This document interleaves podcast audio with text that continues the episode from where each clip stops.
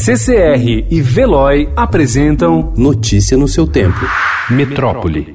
Stiamo affrontando un'emergenza, un'emergenza nazionale. L'abbiamo fatto sin dall'inizio.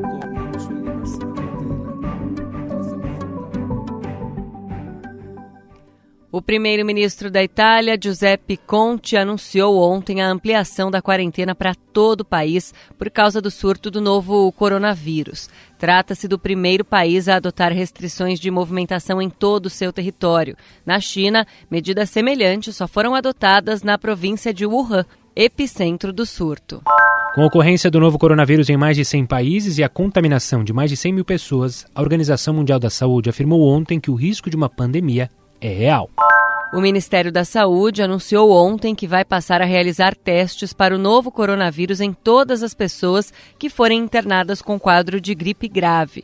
Também passarão a ser realizados testes em pacientes que apresentarem resultado negativo para a gripe comum ou outros tipos de vírus no país em unidades de atendimento básico. A novidade é que os testes serão feitos independentemente de haver histórico de viagem internacional, como anteriormente.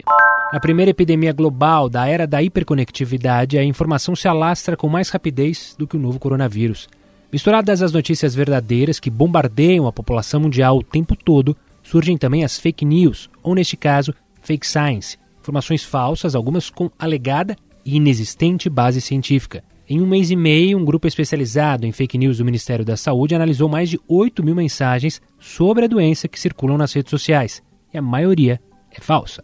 A Polícia Civil investiga uma escola de educação infantil em Pinheiros, na zona oeste de São Paulo, acusada de maus tratos de crianças entre 0 e 5 anos. Ex-professores e pais de alunos dizem que a dona da escola e uma coordenadora pedagógica puniam crianças com puxões de cabelo, de orelha e nos braços quando não se comportavam. Muitas também seriam deixadas sozinhas em uma sala por mais de uma hora, chorando, quando tinham dificuldade para dormir. A direção da escola Casa da Vovó, que tem 40 anos, nega as agressões. Os pais se dividem entre os que denunciam a escola e os que a defendem veementemente. Notícia no seu tempo. Oferecimento CCR e Veloy.